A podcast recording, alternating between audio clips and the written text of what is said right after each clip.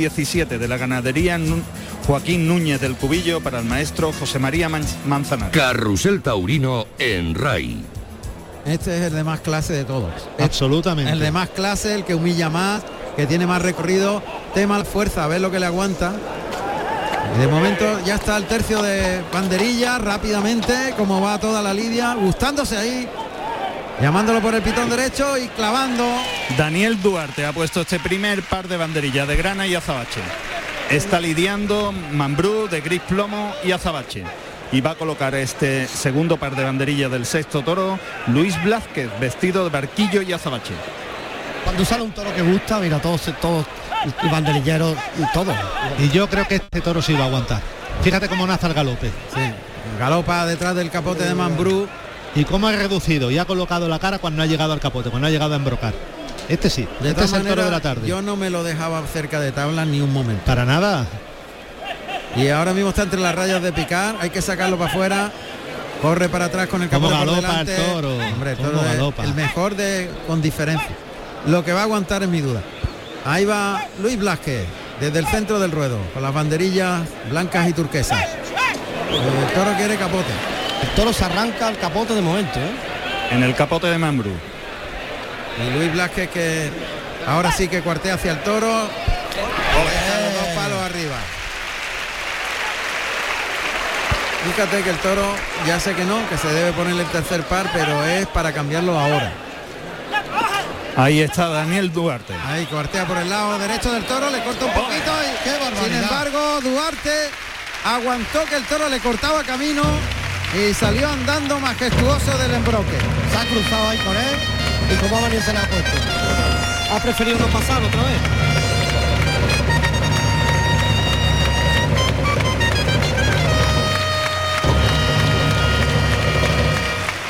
Saluda a Duarte y, Ma- y Luis Blasquez. Esto está que hierve, ¿eh? Y Manzanares ya está preparado con la muleta en la mano derecha. Van a cerrar el toro al burladero de matadores. Ahí, ahí lo cierran. Toro que galopa con- por el pitón derecho, muletazo por alto. Hay que cuidarlo, ¿eh? No ha parado de galopar. que ha perdido las manos. No ha parado ahí. de galopar el toro desde que salió. No. Y se ha gastado mucho. Se ha gastado casi todo. Bueno, vamos, vamos a tener confianza. No, Manzanares es el que mejor lo sabe cuidar en ese aspecto. Eh, esto, eso, eso está claro. Eh, Ahora Manzanares le va a dar su tiempo Y sus medias alturas. y ya está, ya le está dando tiempo, lo ha sacado a la segunda raya, pero está muy, muy quebrantado el toro, ¿eh? Es que vuelvo a decirte, no ha parado. Ha hecho un, un sobreesfuerzo. Claro, el toro que se emplea de esa manera, que galopa con esa clase, se gasta muchísimo más que el que no lo hace. Ha gastado en un 70%. Pero Manzanares experto en que el toro respire. Ahí, ahí. Vamos a hacerlo. Vamos a hacerlo, efectivamente, hay que construir al toro. Es el banderillero, ¿eh? Muleta en la mano derecha. El primer derechazo. eh, segundo pierde las manos el toro. El toro quiere más que puede. La frase ya hecha, pero que es así. El toro quiere vestir mucho y muy, No lo quiere. muy seguido, se pero lo ha hecho José Mari por arriba y no lo quiere tampoco por arriba. a media altura. Ese es el lío. Muleta en la derecha. Adelanta el engaño con la derecha, toca adelante, conduce muy bien la embestida, gira la muñeca, se la deja puesta, termina por arriba el trazo del segundo derechazo, el tercero templadito y terminando arriba, el cuarto muy despacio, levantando la muleta al final del trazo y enroscado la cintura y el de pecho. No va a aguantar el toro. No, No, ya está. No va a aguantar el toro. casi, He querido yo ver un espejismo, pero, pero no. Ser muletazo ya iba, eh, que no tenía razón. tiene, ya no podía. tiene una única opción, que tiene mucha más casta que los demás. Tiene más bravura. Y eso le va a ayudar. Y más no de vence. verdad. Y Más, más de- entrega, tiene más entrega que nosotros. porque tiene más bravura de verdad. Este quiere. Este quiere de verdad. Ahora ese tiempo es fundamental. Le deja distancia, unos 8 o 9 metros. El toro galopa ahí hacia la muleta. Se va largo, deja la muleta adelante, le liga el segundo derechazo y el toro gira ahí, trastabillándose. El tercero a media altura. Toca para el cuarto, terminando por ahí, pierde la ya, ya no puede. Qué pena. Ahora ya no puede. ya Ahora no se ha puede. quedado echado al final de la tarde ya. Ya no. no puede más. Es que no puede más. Qué pena lo que hubiera sido este toro, este superclase si hubiera tenido fuerza. Pero sin fuerza no hay paraíso. No, ¿eh? No tiene fuerza. Pero es un superclase. Me acabo de caer de largo. Este sí que Qué es un pena. superclase de verdad. Y en bravo. Este es en bravo de verdad. Y noble, el toro y por todos lados. Pero no puede. Este no puede. Qué pena. Toro más alto, más, más hecho. Sí. Toro más amplio que más, los hermanos. Más toro que el otro, ¿no? Sí, bastante más. Y Manzanares que le va a dar otra vez tiempo a ver si recupera algo. Como tiene raza suficiente y ca- y casta, pues que respire le va a venir muy bien. Se echa la muleta a la mano izquierda, José Mari Manzanares. Adelanta la zurda, el toque suave, lo acompaña ahí lento, quita la muleta y le da tiempo al toro antes de llamarle otra vez, se cruza de nuevo, el pecho para adelante, el engaño que se le va acercando, toca suavito, conduce bien la embestida, termina por arriba girando la muñeca al final. Qué bien, ahí muy largo el toro ha ido y muy despacio, qué lento. Qué barbaridad. Qué lástima. Ha enganchado un poquito la muleta ahí al final porque el toro ya no podía. Manzanares que va a disfrutar al toro. Cuando arranca ahora sí el paso doble. El toque en el mismo hocico, le va acompañando a media altura, lo lleva atrás semicircular. Buen natural el segundo, muy despacito, sin que enganche. Toro, ¿eh? Bien, ese tercero, muy lento, han vestido el toro a cámara lenta. Mucho, mucho, mucho, y el pase de pecho que remata la serie. Qué pena, ¿eh? Qué pena. Pero lo ha acariciado, ¿eh? El toro, fíjate lo que te digo, el toro es ideal para alguien, para un torero que no tenga sitio para coger sitio. Es ideal para eso, pero para una faena que pueda coger vuelo no, no sirve, no es válido. Para una plaza eh, como esta no. Cómo obedece el toro, ¿eh? Obediencia, fijeza, humillación. Todo, ¿no? Lo que se le puede pedir a un toro, falta que, que tenga un poco más de fuerza. Falta el detalle principal, que es la El fuerza, motor, ¿no? la El fuerza motor. y el fuelle que sustente Totalmente. todas las demás virtudes. Muleta de nuevo con la mano derecha. Pero en la zona del tercio. Ahí el toque adelantando mucho, enganchando la embestida, llevando la media altura en línea recta el primer derechazo. El segundo llevándolo y sacando el pecho, acompañando la embestida a media altura, muy bien la ha cogido, muy bien la altura Mira, de la mira, mira, muleta. mira, mira, mira, mira. El pase de la firma en el cuarto derecha- derechazo. Y ahora bien, muy lento el de pecho, con la panza de la muleta y a ralentí. Es que José Mari siempre los pases de pecho es donde maximiza su tauromaquia. Y pegado a la muleta el toro, ¿eh? Pegado, ¿eh? José Mari ahora mismo en los pases de pecho es donde tiene la cima de su tauromaquia. Ha dado de nuevo respiro al toro, se ha separado de él. Manzanares que se acerca al toro, muy elegante como siempre en sus movimientos. Se echa la muleta a la zurda. Coloca bien el pico de la muleta atrás. Repliega el pico. Adelanta la pierna derecha, el pecho para adelante, la muleta la va adelantando con la zurda para enganchar la, la embestida en el hocico, el toque, el toro que comete muy suave. El primer natural atrás, pero terminando arriba el trazo del muletazo para ayudar al toro, que remate por arriba. Otra vez el pecho para adelante de uno en uno cuando suena manolete.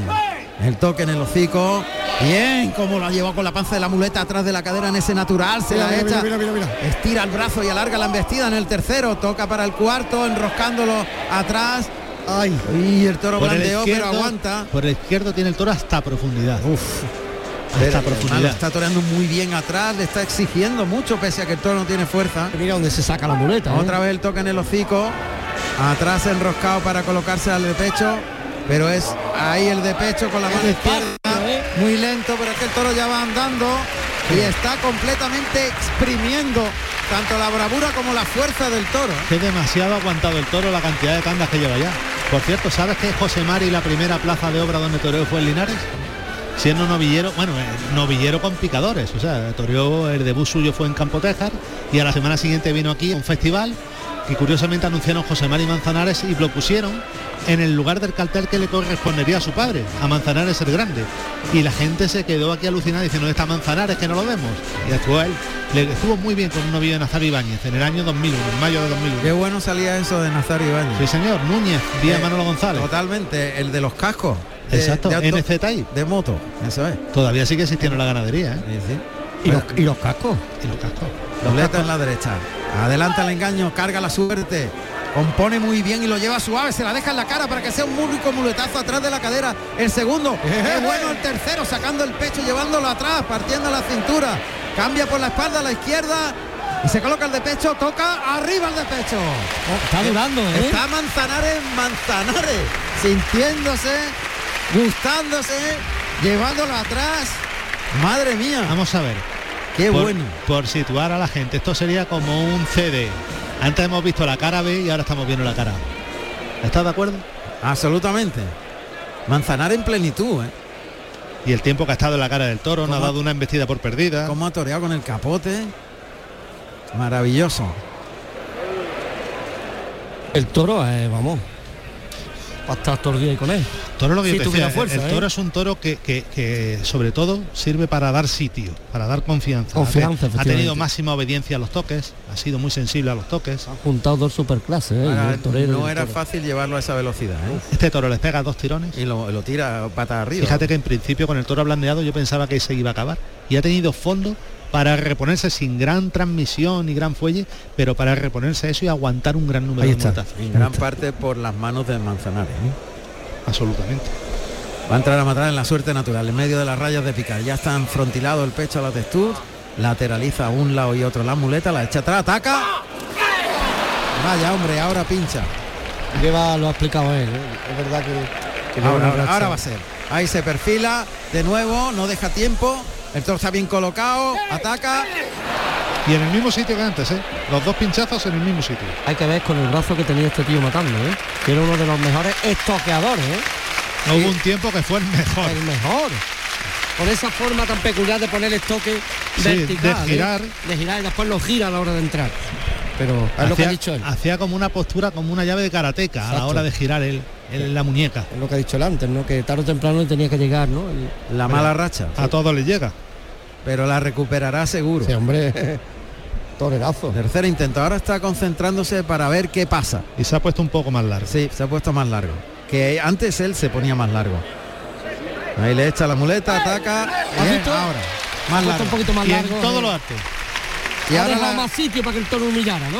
no es él, porque cuando se pone muy corto se queda con el brazo atrás encogido y cuando se pone más largo le le da da tiempo, tiempo. a Pues llegar. no se pone más corto, no le da tiempo a marcar sus no, tiempos. no le da tiempo. Claro, también el tío es muy alto, ¿no? Y al No, él ponerse un tiene poquito su- más largo, pues le, va- le viene mejor. Cada torero tiene una zancada distinta, tiene. Bueno, pues el toro está en tierra. Una pena que haya habido dos pinchazos por delante. Hemos visto cosas muy buenas, ¿eh? De Manzanares. De ¿eh? una magnífica faena de Manzanares y Yo, con me- el yo me quedo con el inicio de capote. El capote ha Oh, estado enorme. Tremendo, vamos. Bueno, pues hay petición pese a los dos pinchazos. Ojalá la tarde de hoy sea la del inicio de la vuelta de José Mari Manzanares. Pues en este toro nos ha recordado el mejor Manzanares, ¿eh? De sus mejores tiempos, vale. Absolutamente. Esa forma de salir con el capote. Eh, A eh, revienta Cardera, ¿eh? de- de- o sea, de no pensárselo, directamente ponerse a torear y, y con el toro embistiendo con fuelle. Vamos a ver, José Carlos. Va, no va a dejar con las ganas a No, será? No, voy, a- voy a hablar con el maestro Morante de la Puebla, Juan Ramón, vale. si te parece. Vale. Maestro, un acontecimiento histórico este fin de semana y por supuesto no podía faltar el maestro Morante de la Puebla. Bueno, eh, con esa intención nos anunciamos, ¿no? Con, la intención de homenajear a- al califa, al maestro, al inolvidable Manolete y, bueno, a ver qué pasa. Tampoco te creas que es tan fácil y ni tan bonito esa eh, eh, celebración, pero sí que va a ser emocionante. Mañana un gran día con dos compañeros más y toreando los de Miura. Sí, sí, se comentaba, ¿no? Es un día aquí, pues bueno, muy añorado y, y bueno, esperemos que, que la corrida se preste y, podamos salir triunfante, ¿no? Y, nada, por lo demás creo que hoy en el primer toro ha habido momentos muy buenos, el segundo, segundo toro ya se ha acabado muy pronto y no ha podido ser. Pero bueno, contento y esperando a que mañana sea un día grande. Muchas gracias, maestro. Gracias. Pues son las palabras del maestro Morante de la Puebla. Bueno, pues esto ya ha terminado y están los toreros ya despidiéndose, dándose la enhorabuena. Parte del público empieza a salir de la plaza. Y bueno, pues el resumen. Hemos visto una actuación muy completa de, de Diego Ventura, con eh, momentos realmente formidables donde el Cenit ha sido el rejón definitivo del segundo toro, a mi juicio. Eso ha sido de de libro. Eso ha sido de libro. Memorable, absolutamente memorable. ¿Cuánto ha durado el toro en pie? ¿Tres segundos? No ha llegado, a- que se ha desplomado inmediatamente. Se marcha Morante de la Puebla, ha cortado cuatro orejas y un rabo. Diego Ventura, Morante ha cortado una oreja de su primero. Y ahora se marcha de la plaza, ha habido silencio en su segundo. Ovación para Manzanares en el tercer toro y también ovación en este sexto, en el que ha habido alguna petición y donde ha fallado con la espada una muy buena faena. Se va Morante que mañana volverá. Y ahora lo hace José María Manzanares. Manzanares. Se despide del público Que ¿Cómo está con el capote, eh? Qué barbaridad. y va a salir en hombros Diego Ventura con cuatro orejas y un rabo en el esportón. Esta ovación es para José Mari Manzanares. Que cada vez que habla en los micrófonos de Carrusel Taurino sienta cátedra. Es una lección absoluta. Con, el pozo, con el fondo que lo habla. Es tremendo. Y ahí se despide también Dani Duarte. Y a hombros, Diego, Diego Ventura. Ventura. Ahí va. Vaya, pues está la 27 ya. 27 Puerta Grande. Aquí se acerca el abuelo del niño que ha toreado y que ha puesto esto boca arriba con seis lances a la Verónica. De salón, claro. Si se descuida el palco le da una oreja de algún toro. Pues te digo una cosa, nos hemos visto reflejado este Luismi. Este Luismi. Es mentira. Ahí va, hombro. Lo Yo- hemos visto reflejado en el niño más de uno, ¿eh? Oh, A ver, José Carlos, ¿alguien por ahí o qué hacemos? Mm, bueno, estaba hablando con el delegado gubernativo ahora mismo. no. Vale, muy eh, bien. nada. Venga, ya está. Gracias. Ahí va a hombros Diego Ventura. Que es el máximo triunfador del festejo. Ya sabéis, mañana de nuevo la cita con Carrusel Taurino aquí en Linares. Con seis toros de Miura para celebrar el 75 aniversario de la muerte de Manolete en este ruedo. Para celebrar, no para rememorar, no para celebrar, para No, recordar. sí, sí. Porque Para es- homenajear. Para homenajear, efectivamente. Bueno, lo hemos entendido perfectamente. Y comparte cartel con Morante de la Puebla, Curro Díaz y Rafaelillo. Rafaelillo va por delante. Sí, que además creo que es su presentación en Linares de alguien que se ha hecho torero en Navas de San Juan, a escasos 30 kilómetros de aquí. Es curioso, ¿verdad? Sí, es muy curioso. Bueno, pues se va Diego por la misma puerta del año pasado. Se va por la puerta grande de Linares. Ahí va. Diego Ventura. Bueno, y nosotros pues vamos a ir ya cuando son las 9 y 20 minutos. Ir despidiéndonos de esta corrida de toros que ha abierto plaza y que recordamos, en principio estaba anunciado Roca Rey por el percance que sufrió en Bilbao, pues el percance de Bilbao le, ha impedido estar aquí. No sabemos qué va a pasar, ¿no? Alguna Eh, noticia. por lo visto va, va a tener para unos días. Hablaban en principio con aquello muy caliente todavía en Bilbao de la Goyesca. La Goyesca. Pero parece que ya se está empezando a descartar la Goyesca también, No me ¿sabes? digas, sí, sí. sí, eso. Yo hablé con Larita ayer por la mañana y él dice que le queda por lo menos por lo menos posme. Para que un se mes. le cae la muleta de la mano izquierda, que no puede torear ni de salón. Y es todo fue- producido por la parte de atrás de la espalda. Claro, Tiene un pinzamiento que la mano izquierda se le cae la muleta. Fue un palizón muy fuerte. Sí, fue Eso muy es lo que me dice a mí el mozo de espadas de y salió y salió a torear ese último toro suyo porque estaba en caliente todavía porque lo habían infiltrado pero bueno eso tú lo, lo sabes Y mejor porque que Rey, Ramón. ¿no? y porque tiene la edad que tiene pero cuando aquello pasa una noche y se te enfría Claro. seas quien seas Pues para un mes. sea. Pues Sube creen la que para un mes. inflamación. Eso te digo. Al subir la inflamación, todo o sea, es cuando ya todo da la cara Claro, evidentemente. Ese tiempo de inflamación es clave. Yo creo que no llega a Bueno, ronda, ¿no? No vayamos a especular y lo dejamos cuando ahí. el día, totalmente. el día de la Goyesca a las 6 de la Esta tarde gente- lo esta sabéis gente no sabemos. Uf. Claro, además no se debe especular con estas cosas porque tiene una influencia muy importante, una especulación, que no una certeza. exactamente por eso hay que ser muy prudente Así que no, no. que cuando coge simplemente- cuando coge un toro nunca sabe lo que va a pasar por cierto ayer un toro le echó mano a nuestro común amigo Juan Manuel Moreno el Trebu Ah, sí, le- he visto. le- eh, sí, era él una voltereta muy una seria. voltereta que mm, se ha escapado porque Dios quiso, de la forma que cayó, eh, yo se lo he dicho, porque cae, eh, De latiguillo, cae, cae- sí, cae de latiguillo, como- pero, pero cae lento. como- Si él llega a caer más ligero hubiera caído sobre las cervicales. Está absolutamente magullado, no puede casi moverse y tiene una cornada de 8 centímetros y dos trayectorias en la pierna. sí, sí, Un sí. abrazo, No pasó pues nada, no pasó nada para lo que podía haber pasado porque eh, el, el vídeo de la voltereta es absolutamente espeluznante. ¿Has visto cómo yo me la he hecho chiquita? Que es mejor. Es mejor. No hay enemigo, no hay enemigo pequeño. Bueno, claro. Yo tengo un amigo que tenía una suegra de metro 45, no vean la vida que le daba. No voy a jugar.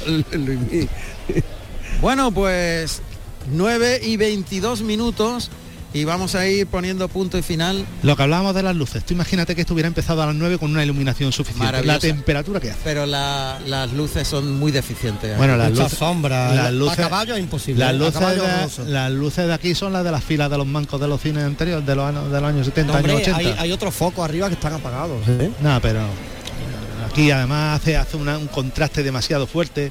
Estamos hablando de que aquí hubiera, digo aquí y por extensión en todas las plazas, sobre todo de, de- del mediodía español, del sur español, que hubiera una iluminación en condiciones para poder dar toro a las 9 de la noche. Es lo lógico. Eh, es que es inasumible En dar toro a verano- las 7 de la tarde en el mes de julio. Yo creo que es como el cine de verano, ¿no? Vamos a Absolutamente. la tauromaquia en As- verano. absolutamente. A las 9 de la noche. Quiero decir que los tiempos han cambiado, que a mí no me vale el argumento de Jolines, la gente se sienta al sol. ¿no? Sol y moscas, no. No, eso, eso, eso se ya, eso Eso ya pasó. acabado, hombre, Entonces no existía el aire acondicionado y quien tenía un ventilador era de la high Totalmente. society. Y esto ha cambiado Sol, absolutamente. sol y mosca y hay no. lo mismo que hablamos de adaptar la tauromaquia a muchas cosas, a lo primero que hay que adaptarla es a la comodidad del que paga. Totalmente. Porque si no el que paga deja de venir y no paga y si no paga no se ingresa.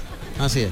Pues yo me he quedado contento con la entrada que ha tenido una plaza esta tarde. Eh, ¿eh? al final Eh, ha habido un Casi tres cuartos, lleno, ¿eh? tres cuartos, Casi lleno. Casi tres lleno, cuartos ¿eh? muy larguitos. Oye, que al principio decíamos dos tercios por ser amable. Oye, he ido entrando gente, entrando gente, sobre todo en los tendidos 6 y 7 de sol, y se ha puesto la plaza. Oye, a mí esto es un augurio muy bueno para mañana la de Miura. Y que la tauromaquia sigue viva. Absolutamente. Bueno, a ver si podemos hacer un- una una parada en, en la Plaza de Toros de Bilbao, a ver si podemos contactar con Íñigo Crespo.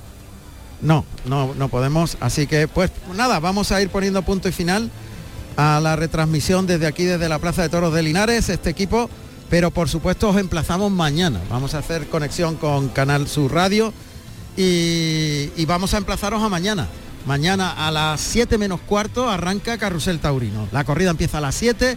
Recordamos corrida Miura, corrida de Miura del 75 aniversario de la muerte de Manoleta aquí en esta plaza de toros de Linares, con Rafaelillo, Morante de la Puebla y Curro Díaz. Un cartelazo, Cartelazo. que vamos a disfrutar todos. Muchísimas gracias al ingeniero Antonio Barroso. Antonio que saluda ahí toreramente a nuestro realizador Andrés Calvo, que mañana también estará con nosotros, igual que Antonio Barroso.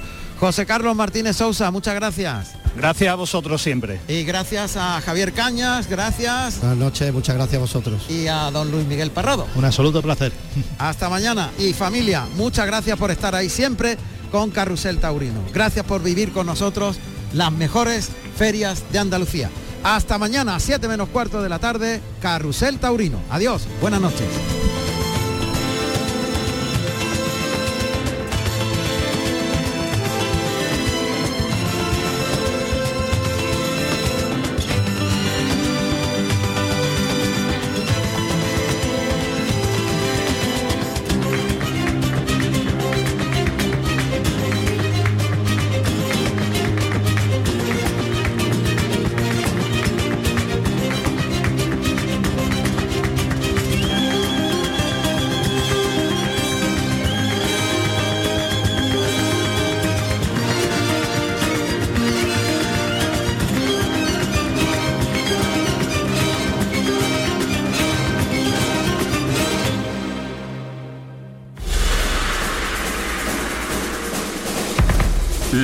Jugada de Ray con Jesús Márquez.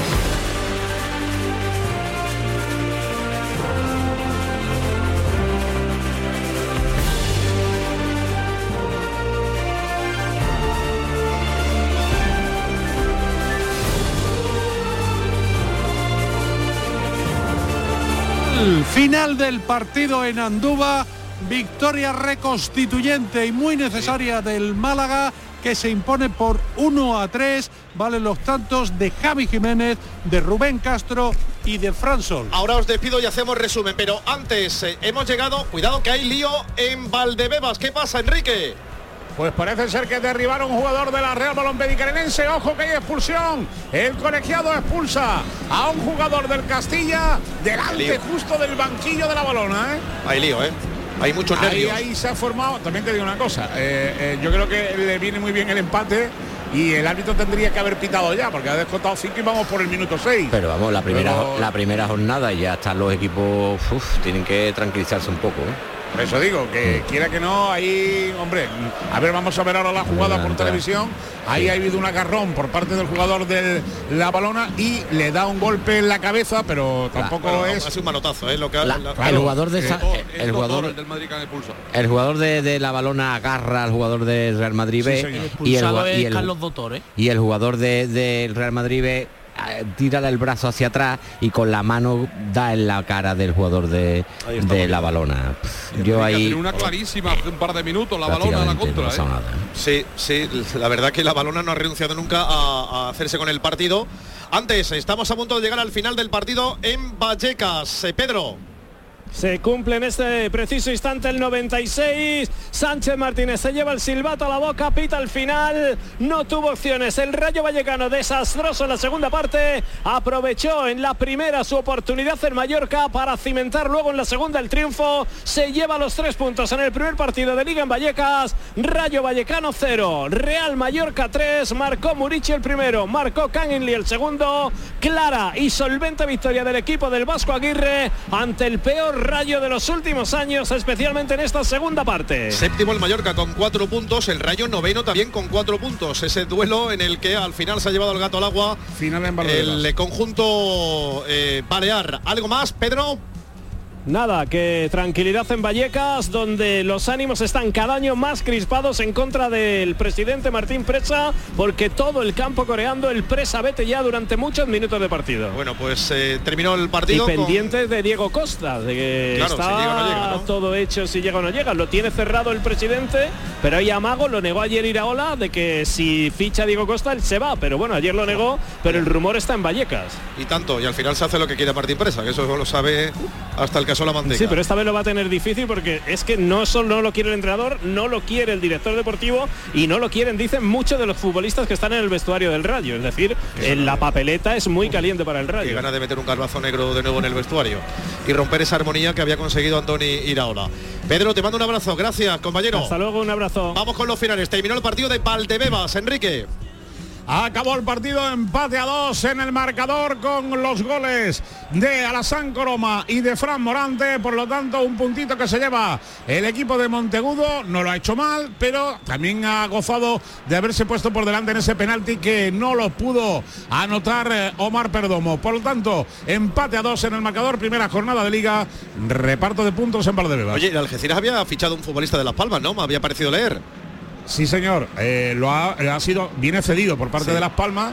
Es un delantero. Lo que pasa es que ojo porque puede haber noticias eh, y hasta lo menos estamos a la espera, pero porque podría darse el caso de que salieran uno de los dos delanteros estrellas que tiene el equipo. Pues Así vamos a vamos estar- a ver cómo está la situación. Vamos a ver esa, esa situación porque evidentemente todos los equipos se están reforzando en este tramo final de, de temporada. Enrique, muchísimas gracias. Venga, hasta luego. Hasta luego. Y final también en San Fernando, Jordi. Sí, se consiguió la primera victoria de la temporada. Hacía tiempo inme- inmemorial que no ganaba el San Fernando en casa, lo ha hecho en el primer partido de, de liga, lo ha hecho gracias a un penalti que cometieron sobre Diabiánico, que cometió el, el portero de- del Ceuta sobre Diabiani en el minuto 44, que lo lanzó Rubén del Campo, que ha sido el primer goleador del conjunto azulino y aquí te vamos, si, si la primera jornada hemos sufrido lo que hemos sufrido, aquí las chilas van a tener que ir por, litros, porque la verdad es que los últimos minutos han sido apasionantes, la afición entregada como si fuera un partido de casi de final de temporada donde te juegas el estar en unos playoffs y la verdad es que se ha vivido un partido muy interesante. San Fernando no ha marcado la seña de identidad que, nos tenía acostumbrado la temporada pasada con esa presión alta y, y robando el balón, lo ha hecho el Ceuta, que en la segunda parte ha tenido ocasiones de sobra para igualar la contienda. Al final la victoria del San Fernando, el gol de Rubén del Campo y felicidad en la parroquia azulina.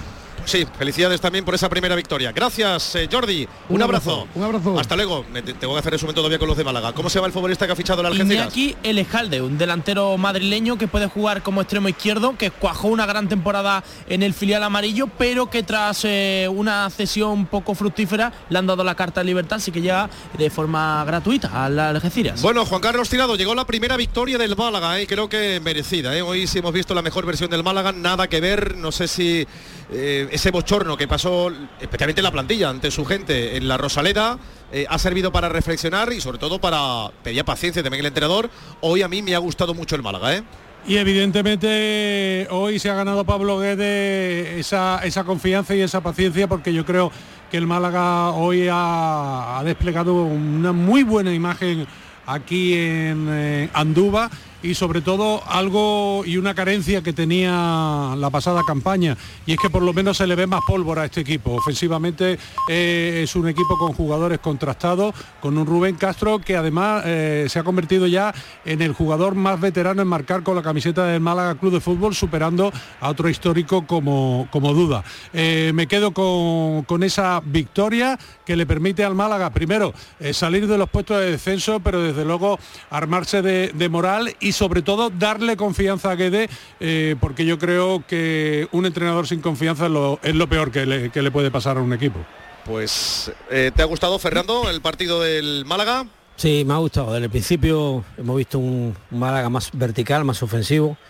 Eh, muy buen trabajo de los dos laterales, tanto Javi Jiménez como Juan Fran han estado muy verticales. El equipo defendió bien, excepción de Genaro, que tuvo muchísimas lagunas, muchísimos errores eh, no forzados que crearon el peligro que tuvo el Mirandés, pero eh, el equipo jugó muy bien, tuvo mucha efectividad, la verdad es que ha tenido una gran efectividad, que es lo que hablaba Juan Carlos antes, ¿no? es que el Málaga el año pasado tenía un problema eh, de cara a puerta y este año en principio parecía que lo tenía solventado con Fran Sol y con Rubén Castro y el equipo hoy ha funcionado bien. Me ha encantado, me ha gustado mucho y bueno, espero que sea la línea a seguir en los próximos partidos, ¿no? Sí, yo coincido contigo. Y Salva bien arriba, atrás, especialmente Genaro no ha tenido su tarde.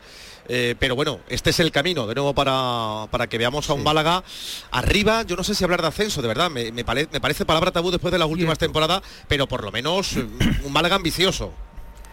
Mira, a mí me ha gustado mucho más en ataque que en defensa. Sí es verdad que lo he visto más compacto, aprendiendo de errores de la semana pasada, mucho más reconocible, muy competitivo, ¿vale? A nivel individual a nivel colectivo igual, ¿no? Pero a nivel individual he visto la gente eh, mucho más atrevida. Me ha encantado tanto Juan Fran como Jiménez, que yo creo que han sido hoy dos jugadores importantísimos que se han desplegado mucho en, ataque y han generado ahí mucha superioridad numérica. Pero bueno, es lo que tiene que, que, hacer el Málaga. Está claro que este equipo, bien trabajado tácticamente, creciendo desde lo que para mí es fundamental y más en esta categoría, que es desde una seguridad defensiva, un bloque eh, compacto protegiendo portería y a partir con los jugones que tienes arriba, que en este caso Fransol, eh, Rubén, eh, Gallar, Febas, que tienen mucha pólvora arriba, eh, eso le va a dar eh, empaque a este, a este Málaga. Ahora, para hablar de ascensos hay que ganárselo. Es una categoría que hay muy buenos, sí. muy buenos equipos, que equipos que van a dar eh, mucho, mucho que hablar, pero bueno, Albacete Granada, está el Cartagena, el Sporting, Burgos anda bien, Las Palmas, Villarreal ve como para, para ahora mismo eh, ganarse digamos la, la posibilidad de, de, de, optar por el título. Si es verdad que ha crecido en una plantilla y sí tiene plantilla para, por lo menos para pelearlo. Bueno, pues eh, el camino ya lo ha marcado y ya ha demostrado que también sabe conjugar el verbo ganar, que no es poco después de la mala imagen que había ofrecido en las dos primeras jornadas. Eh, Salva, un abrazo enorme, gracias. Un abrazo a todos. Hasta luego. Eh, gracias, Fernando. Un abrazo, Jesús y compañía. Gracias, amigo. ¿Algo más, eh, Juan Carlos? Pues nada, que es un partido que ya decimos nos ha dejado muchos titulares. Primera victoria del Málaga en Andúba después de nueve partidos. Primer gol de Rubén Castro con la camiseta del Málaga, que además se convierte en el delantero más veterano sí. en la historia del Málaga Club de Fútbol. Y, y qué lástima me da porque he estado viendo, visionando de nuevo la repetición de esa primera acción del encuentro, esa jugada de Feba en saque inicial. Si hubiera transformado Feba, me ha dado por cronometrar, eh, hubiera tardado menos de siete segundos en, en marcar y le hubiera arrebatado el récord de segunda a Stoikov, eh, que estando en el Eibar lo marcó con 8 segundos y 6 décimas. Hubiera sido ya una firma de oro para este partido que deja muy buena sensación a, sí. a la afición malaguista. Gracias, Juan Carlos. Un abrazo. Hasta luego. Próximo partido del Málaga en casa en la Rosaleda, 4 y cuarto, el domingo 4 de septiembre recibe a un recién ascendido, al Albacete Balompié, al cuadro manchego que actualmente es el líder de la categoría de plata, ¿eh? o sea que no está nada mal ese queso mecánico. El árbitro, ¿qué tal ha estado? Pues me ha gustado, ha hecho muy buen arbitraje, ha controlado el partido en todo momento, salvo algún pequeño error de apreciación que, que hablamos en el descanso, pero, pero en líneas generales creo que ha estado muy por encima del partido y por lo tanto sin ningún error de importancia. Gran trabajo de José Luis López Toca. Y en el Anso Carro ganó el equipo local. Así es, ganó 1-0 Lugo el Leganés. Mira, está hablando Rubi en el micrófono de Tazón, el técnico de la Almería, lo oímos en la previa del partido. Cuanto a la alineación hemos visto que con respecto al último partido pocos cambios, ¿no? Eh, al Espozo sí que le recuperas en Sí. ese lateral derecho, pero por lo demás tienes muy claro, ¿no? Con qué sistema y con qué 11 quieres jugar. Bueno, a ver, eh, hemos tenido muy buenas sensaciones en los dos partidos y entonces hemos apostado un poco por la continuidad, pero sí que es cierto que entrando con entrando Pozo, porque al final es un jugador más de posición natural que no Arnau y Chumi, que nos han ayudado mucho en los dos últimos partidos en esa posición, pero sí que somos un equipo que, que durante el año pues va a estar abierto a cambios de sistema, a utilizar otros futbolistas que tenemos en el banquillo también muy útiles. Gracias Rubi y mucha suerte. Gracias a ti. Bueno, las palabras de Rubi, hemos oído también al técnico, a Pablo Sanz, al segundo de eh, el conjunto eh, sevillista. Eh, antes de ir con la publi, ha comenzado en el Arcángel el encuentro a las nueve y media. ¿Cómo es el arranque del Córdoba? Unionistas de la Primera Federación. Eh, David Jurado. Comenzó, com- comenzó, comenzó Jesús. Cinco minutos de juego, 0-0. El Córdoba ya que, que avisa ya con una primera llegada de Simo y en los prolongamentos del partido el presidente de la andaluza, Pablo Castro, que entregaba al Córdoba la Copa de Campeón Absoluto de la Segunda Federación de la pasada temporada. Pues eh, bonito detalle. Así que al final, ¿con qué entrada te quedas? Al, al final se ha mejorado bastante, ha habido un apretón bueno, también nos han llegado que había problemas de- en las taquillas y en, la- y en los tornos para entrar, pero al final puede haber unos 9.000 que no está nada mal, siendo el último fin de semana de agosto. Muy bien, pues eh, este es el arranque del partido que vamos a contar en la sintonía de la gran jugada de Canal Sur Radio. El otro partido también ha comenzado de las nueve y media. También ha comenzado con el resultado de Rayo Majadahonda 0, Racing Ferrol 0. 9 y 36, esta es la gran jugada de Canal Sur. Es verano en Canal Sur Radio Sevilla. Auditorio Nissan Cartuja vuelve a partir de septiembre con una variada programación cultural de teatro, música y comedia. No te pierdas Cómo conocí a mi suegra, de Ismael Lemais, el tributo musical a Queen o el concierto de Merche. Conoce toda nuestra programación en auditorionissancartuja.com y no te quedes sin tu entrada. ¿Te lo vas a perder? ¿Te has enterado de las rebajas de Muebles en Rey? Está todo rebajadísimo. Toda la tienda rebajada con hasta el 60% de descuento y además con financiación, transporte y montaje gratis. ¿Te has enterado? Rebajas de Muebles Rey. Las mejores. En Sevilla, Polígono El Manchón Tomares frente Hipercor al Jarafe. Bienvenidos a Sacaba. Mil metros de electrodomésticos con primeras marcas. Grupos Whirlpool, Bosch y Electrolux. Gran oferta. Lavavajillas Whirlpool de 13 cubiertos y 5 programas por solo 289 euros. Y solo hasta fin de existencias. Solo tú y Sacaba. Tu tienda de electrodomésticos en el Polígono Store en calle nivel 23. Sacaba.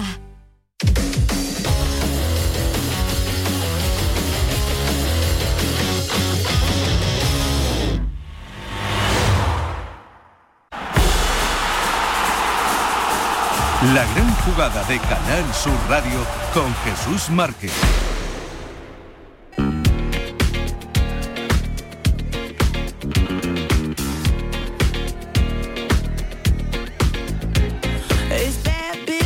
Bueno, pues poco a poco se va acercando la hora del comienzo. Ya tenemos imágenes del Estadio Juegos del Mediterráneo que va cogiendo un aspecto formidable para un gran partido, el de las 10, con sabor andaluz. El Almería-Sevilla. Volvemos al estadio y ya saludamos también a nuestro eh, comentarista hoy, José María Salmerón y Antonio Álvarez, que también lleva un ratito conmigo. Eh, va creciendo el ambiente, Joaquín. Y tanto y tanto, además se está haciendo notar los aficionados que se han desplazado desde Sevilla, que están en un lateral de la tribuna de este Power Hall Stadium, ya el estadio prácticamente casi lleno, continúan las retenciones, los atascos, los problemas de tráfico para acceder al estadio, pero al final se va a llenar para esta cita, primer derby andaluz de la temporada entre la Almería y el Sevilla. Los dos equipos realizando ejercicio de calentamiento, todo preparado para que uno- dentro de unos minutos comience este apasionante Almería-Sevilla. Y tanto, José María Salmerón, mister, ¿qué tal? Muy buenas. Hola, buenas noches. Buen partido, ¿eh? Muy el otro día vimos un gran partido del Almería frente al Real Madrid. Me gustó también ese partido frente al Elche. Hoy llega un Sevilla con muchas urgencias. ¿Qué espera de este partido? ¿Qué le parece la alineación?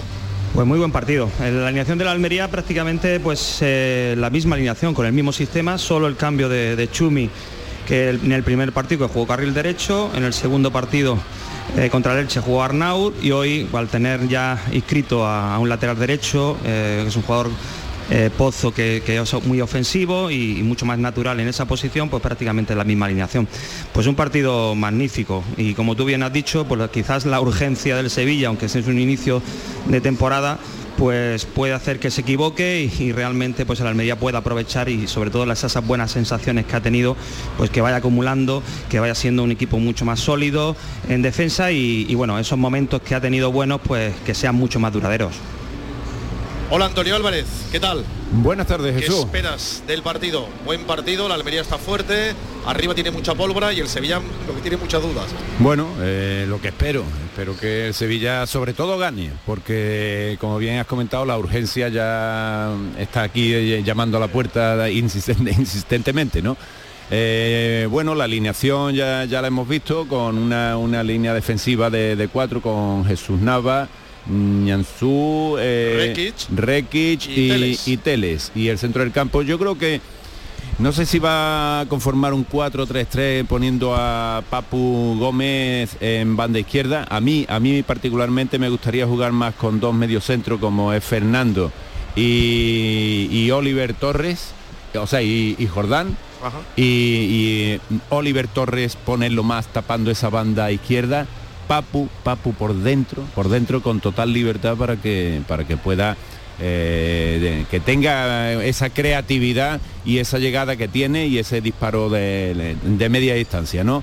Y eh, la banda pues para la, la mela y arriba pues Rafa Mil, ¿no? Yo creo que yo apostaría por ese 4-2-3-1 y esperar a que el Sevilla, que con esa urgencia, no creo que vaya a quemar naves desde el principio, aunque eh, está obligado, está obligado a apretar bien arriba, crear ocasiones de gol y, tendría que cambiar mucho la, la manera de, de- concebir o de jugar el partido que, que venimos viendo, ¿no? Pero yo creo que la ocasión lo merece, es el tercer partido de liga, el Sevilla solo acumula un punto después de haber jugado con, con dos contrarios, con todos los respetos, que prácticamente todo el mundo pensaba que en esta, en esta tercera jornada iba a llegar el Sevilla pues con la opción de, de sumar nueve puntos. Está Monchi en el micrófono de Dazón, el director deportivo del Sevilla, que está teniendo mucho trabajo en esta recta final del mercado, como la mayoría de los directores deportivos.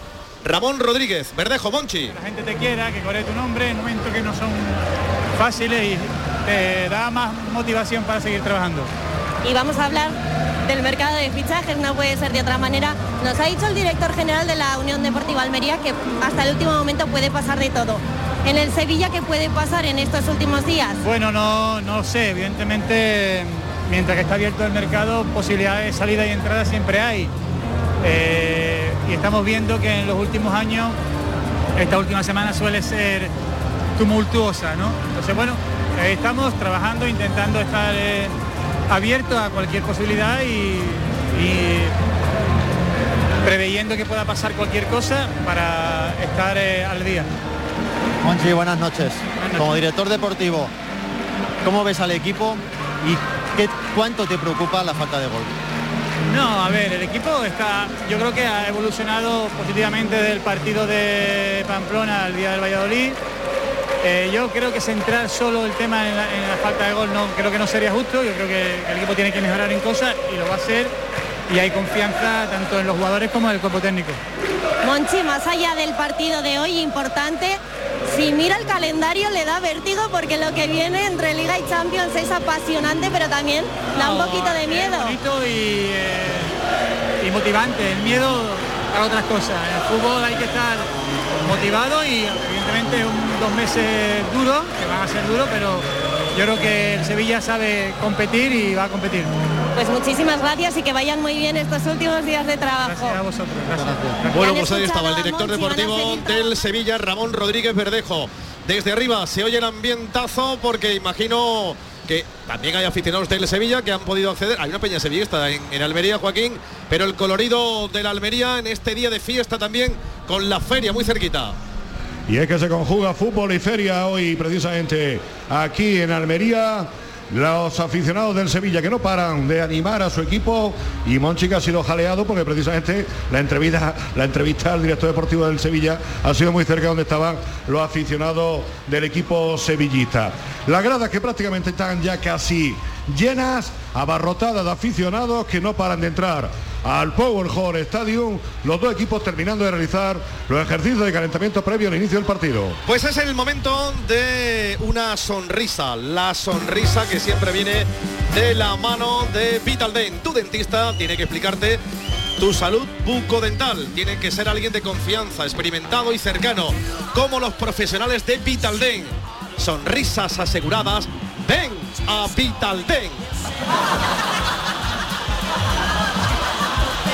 Menos cuarto, vamos a oír a Pablo Guede, al técnico del Málaga Club de Fútbol en Andúba. Ha ganado el Málaga Club de Fútbol, primera victoria de la temporada tras perder en el plantío y tras perder en casa frente a la Unión Deportiva Las Palmas, ha ganado el conjunto malaguista. Oímos al técnico argentino, que imagino que estará algo más relajado después de la victoria y la imagen que ha ofrecido hoy el Málaga. No, no me cambia ni, lo que pasó la semana pasada ni el triunfo de hoy. Yo voy a seguir en mi línea porque estoy convencido de lo que es, de lo que tenemos que hacer y de la forma de que lo tenemos que hacer. Seguir teniendo paciencia, eh, seguir creciendo como grupo y como equipo y a partir de ahí los resultados dirán. ¿En qué medida le ha trastocado un poco los planes? ¿no? La lesión de Ramallo, eh, entraba Luis Todo. Muñoz y luego también, doble pregunta, eh, sorprendía también que luego Luis Muñoz se quedara en el, en el descanso en la caseta. Eh, ¿Por qué ha sido el cambio? Por, por- a ver, que se nos lesionaron tres centrales en cuatro días, ¿vale? Se nos lesionó Burgo, Unai y ahora Ramallo. Pero esto me refuerza lo que vengo diciendo desde el principio, de que creo que tenemos una gran plantilla, muy compensada en todos lados, que a falta de tres centrales pudimos seguir defendiendo eh, con la seriedad que, que lo hicimos y lo bien que, que lo hicimos. Y lo de Luis, en un tiro que pegó, se tocó, se tocó el aductor y como tenía que por ahí era un cambio, para no gastar una ventana y quedarme con una, preferí hacerlo en el entretiempo para después en el segundo tiempo tener dos ventanas de cambio. Por eso lo quité en el entretiempo. Félix Vargas, Cadena Cope, ¿qué es exactamente lo que tiene Ramallo? No, no, no, no soy mago, no sé. se acaba, No, se acaba de, de- de lesionar recién, no, no tengo ni idea. Pero creo que no es mucho, creo. No lo sé. No sé si cree que bueno, el hecho de que Rubén Castro haya visto puerta también le puede hacer que para próximos partidos esa confianza al final también es lo que se le pedía al delantero, ¿no? Cuando se le fichó el hecho de marcar goles. No. No, porque el partido hoy lo abre Javi Jiménez.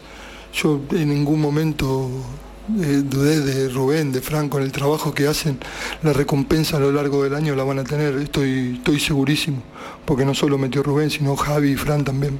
Precisamente sobre Javi Jiménez también, un ex de, de aquí del Club Deportivo Mirandés. No sé si le había preguntado antes del partido Sí, hablé con por pues, que se respira aquí en Andúba. Sí, me habló muy bien, quiere mucho este club. ¿Listo? ¿Listo? Muy bien, Que tengan gracias. buenas noches, nos vemos chicos. Bueno, pues este es el entrenador del Málaga Club de Fútbol después de la victoria del conjunto malaguista, la primera de la temporada. Hoy sí ha dado una imagen bien distinta. Quedan 12 minutos para que sean las eh, 10 en punto de la noche. Otra vuelta por el Arcángel antes de estar con Antonio Tejada y el Deporte sin Barrera. ¿Cómo es el arranque del partido, David? ¿Te está gustando este Córdoba Unionistas de Salamanca?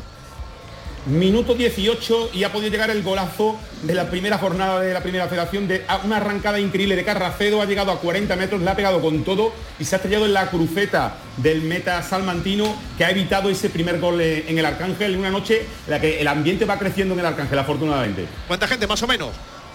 Yo creo que ya se puede estar rozando hasta los 10.000, fíjate lo que te digo. Ha tenido que haber muchas colas, me dicen casi casi mil personas en taquilla esperando y cuando eso se ha arreglado, pues fíjate, ya se está notando en la grada.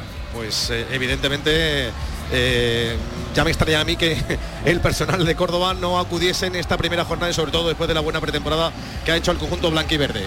También hay otro partido en juego. Hasta ahora 19 minutos de juego. Empate a cero entre Rayo Majada Onda y Racing Ferrol. Hablamos del deporte sin barrera. Ya está con nosotros Antonio Tejada, que ayer nos hacía un repaso de lo más destacado. Antonio, ¿qué tal? Muy buenas. Hola Jesús, que hoy también tenemos buenas noticias para el deporte sin barrera andaluz y es que la selección española femenina de baloncesto en silla de rueda ha vencido el torneo aniversario de los Juegos Paralímpicos de Tokio tras imponerse a Japón el equipo anfitrión por 47 a 60.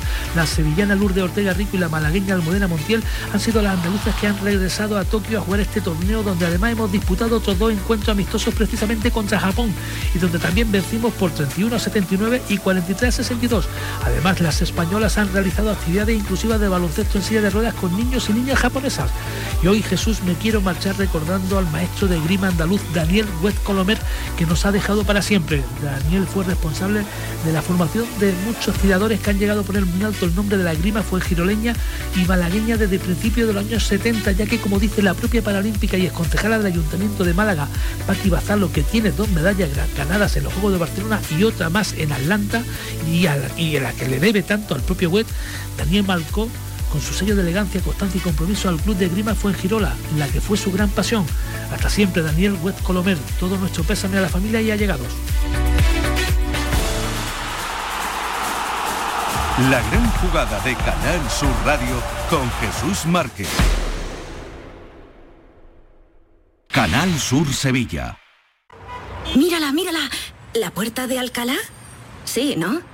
Anda, Juan, baja a comprobar lo que con esta grieta en el cristal no se ve nada. Con una luna nueva, el verano se ve diferente. Cámbiala en nuestro taller autorizado Mercedes-Benz y llévate de regalo una nevera o una camiseta clásica en función del trabajo realizado. Con Cesur y Fervial, tus talleres autorizados Mercedes-Benz en Sevilla. ¿Te has enterado de las rebajas de Muebles en Rey? Está todo rebajadísimo. Toda la tienda rebajada con hasta el 60% de descuento y además con financiación, transporte y montaje gratis. ¿Te has enterado?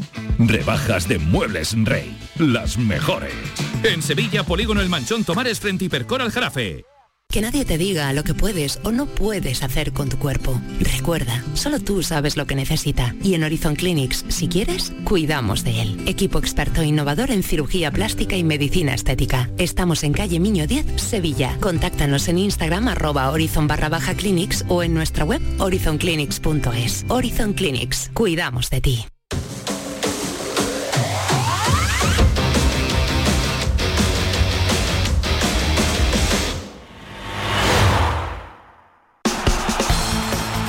Es la gran jugada de Canal Sur Radio con Jesús Márquez.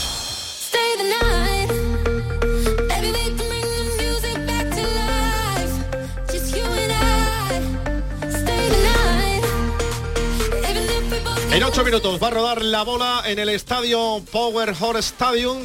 Eh, y enseguida estamos ahí, pero antes, eh, Javier Lacabe, estabas pendiente no solamente de la selección española de baloncesto que ha ganado a los Países Bajos y no sé si ya es oficial, si tenemos el billete para estar en el Mundial.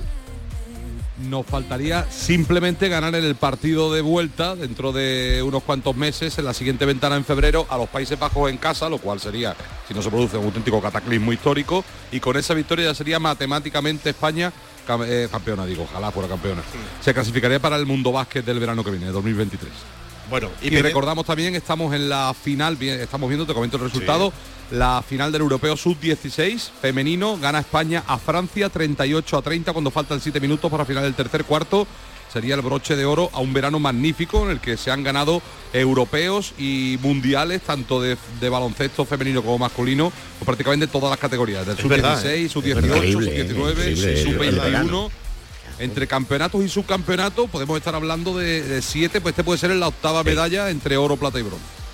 Eh, lo está haciendo bastante bien, la verdad. Tiene que estar contento Garbajosa de, de los escalafones inferiores porque igual que nos crea dudas la absoluta, porque estamos en ese proceso de renovación, lo que cantera viene por promete, atrás, la cantera promete, ¿eh, Javi, la cantera promete. Bueno, oye, del Cádiz, eh, antes de despedirte, juega este lunes frente al Athletic Club de, de Bilbao. ¿Te ha llamado la atención algo de lo que ha dicho Sergio? Pues lo he visto muy satisfecho, fíjate, lo he visto muy satisfecho, eh, por supuesto, con el trabajo de esos jugadores, que eso ya es como el valor en la mil y se presume, pero sobre todo también porque va recuperando futbolistas. En realidad, eh, recuperar, recuperar eh, para jugar para este partido. Creo que solo va a tener a Alex con respecto al resto de partidos, pero van cogiendo minutos y pueden jugar pues, prácticamente el partido entero hombres claves como Alejo, como Sanemeterio, como Negredo y sobre todo porque ve que ya ha llegado Bongonda y parece que está a punto de llegar, si no lo ha hecho ya, a, a España o Campo, el extremo uruguayo, con lo cual solo le faltaría el delantero centro por firmar y eso, que ve que va recuperando poco a poco futbolistas y si no para este partido, ya para el próximo del, del Celta el viernes que viene va a poder tener pues Alcaraz, que para mí es fundamental también, y, y a Sobrino, que también es un hombre interesante, con lo cual eh, recupera muchos futbolistas. El Pacha le ha dado la bienvenida, ¿no? Y eso, eso he visto, ¿no, Javi? Que es el valedor de Brian Ocampo. Sí, estaba en Nacional también, o viene de Nacional, como llegó el Pacha, y como compatriota le ha dado la bienvenida. No ha- es curioso, Sin no está oficial, anunciado ¿no? oficialmente, claro, no está anunciado oficialmente, es un secreto a voces, como era lo de Bongonda, pero el Pacha pues nos acaba de confirmar la noticia prácticamente, sí. Pues eh, magnífica noticia. ¿Algo más, eh, Javi? Bueno, aparte de, recordemos que mañana vamos a estar pendientes del Gran Premio de Fórmula 1, el Gran Premio de Que Bélgica nadie- con Carlos Sainz. que nadie se pierda a las 3 de la tarde, Gran. Premio de Spa de Bélgica, con Carlos Sainz en la pole position, segundo Checo Pérez, el mexicano, y tercero Fernando Alonso. La mejor clasificación de la historia de la Fórmula 1 española, primero y tercero, pero recordemos que tiene un asterisco, tiene una pega entre comillas, aunque eso no nos quita la ilusión, y es que tanto Verstappen como Leclerc, Leclerc, como Norris. Ocon, como Norris y Ocon, el compañero de Fernando en Alpine también, estaban, habían cambiado la unidad de motor y han salido y salen del 13 hacia adelante, del decimotercero hacia adelante, con lo cual, pero ojo, que con la diferencia de tiempos que ha tenido tanto en los libres 1, libres 2, libres 3, como en la clasificación el campeón del mundo más Verstappen, no hay que no hay que descartar ni mucho menos que se pueda que pueda remontar y, y pueda ganar la carrera, con lo cual va a estar muy emocionante y opciones para Carlos Sainz de conseguir su segunda victoria. Pues eso es lo que queremos todos, que llegue esa segunda victoria. Te mando un abrazo, Javi. Cuídate mucho. Otro fuerte para vosotros. hasta luego. Gracias, hasta luego. Ya tenemos ese túnel de vestuarios del estadio de la Almería del árbitro. No hemos hablado todavía. Pues Gil Manzano. Jesús Gil Manzano, 38 años, natural de Don Benito, 10 temporadas en primera división y como curiosidad fue atleta antes que árbitro. Atleta. Atleta. Atleta. O atleta, como tú atleta, ¿no? Atleta, tú no sabes decir la T y la L. No, que que ha dicho con la En el bar Jaime Latre. Jaime Sí, Latre. señor, Santiago Jaime Latre, eh, bar- eh, árbitro específico de bar este año. Bueno. Eh, qué ambientazo, qué pinta tiene el estadio, ¿eh? el Power Horse Stadium, eh, qué, qué- qué maquillaje le han dado Joaquín y cuando ya se haga la reforma de verdad, se va a quedar un estadio guapísimo, ¿eh?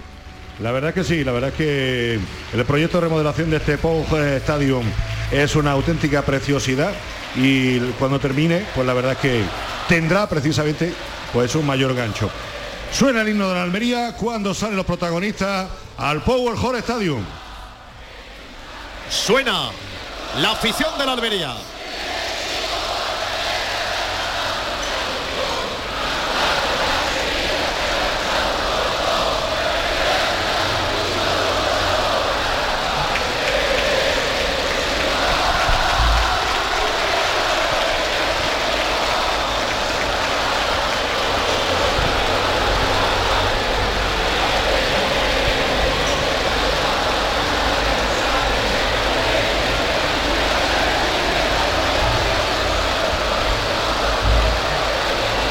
Espectacular el ambientazo de la afición de la Unión Deportiva Almería en la previa del partido con los dos equipos Joaquín Américo y con todo preparado ya. Los protagonistas ya sobre el césped del Power Hall Stadium. El Almería con su camiseta típica, su camiseta roja y blanca, pantalón rojo, media blanca, hoy de negro. Y el color de las medias, Márquez, te lo dejo para ti. Sí, eh, la verdad que no lo tengo muy claro. Pero esta es la tercera equipación del Sevilla. Eh, no sé si es un color anaranjado, ¿no? Me, me- me parece, ¿no? Que yo tenía aquí mi polémica con Antonio Martín Salina, pues yo decía que era un rosa fosforito y es un naranjado así. Está Sí. dedicado a la Giralda. Dedicada a la Giralda la camiseta La de- la también. camiseta Los Sevilla. dos equipos visten la misma marca, han cambiado esta marca inglesa, Castore. Que eh, bueno, vamos a ver si eh, quién Yo se no lleva sé- el gato al agua. No sé en Sevilla, pero aquí no, no ha gustado? gustado mucho, ¿eh? No ha gustado, ¿no? Después de las marcas anteriores no ha gustado mucho. Y te lo digo de gente directamente de la que está muy muy cercana a las camisetas en la venta. En, en el Sevilla no ha desagradado, ¿no, Antonio? La, la camiseta, ¿no? No ha tenido mala crítica, ¿no? No, yo creo que no. Creo que el Sevilla ha optado por esta equipación o por esta marca. Cuando opta por eso, lógicamente, es porque eh, no solo es la- la- el dinero que pueda embolsarse, sino también la calidad de, de la ropa, ¿no? Que es importante. Oye, por cierto, bonito el abrazo ahora que se ha dado Jure Lopetegui y Rubi. Y el Sevilla ya anuncia, esto es curioso, ¿eh? Eh, me, lo, me lo comentaba el otro día Villalba, eh, anuncia ya que se puede pujar por las camisetas de este partido en, en una subasta, app, sí. así que en una app, por tanto, ahora las camisetas veremos cómo eh, se van a subastar y, son las del partido. o Sí, sea que, que los jugadores no, no- podrán no cambiárselas, se la ¿no? puede- O sea, ni se la pueden otras. cambiar ni la pueden dar a la grada como hemos visto habitualmente a los, a los críos y demás. Hay varios Y- equipos que lo han hecho en Sí, España. lo- en España lo ha hecho el Atlético de Madrid y internacional que yo recuerde el Milan, seguro, y alguno que otro más. Sí, pero puede, puede hacer, vamos, pueden regalar alguna porque normalmente utilizan dos. Sí, claro. sí, utilizan dos. Regalar van a regalar y entre ellos incluso Permíteme, Márquez, que os cuente que el minuto de silencio ha sido en honor de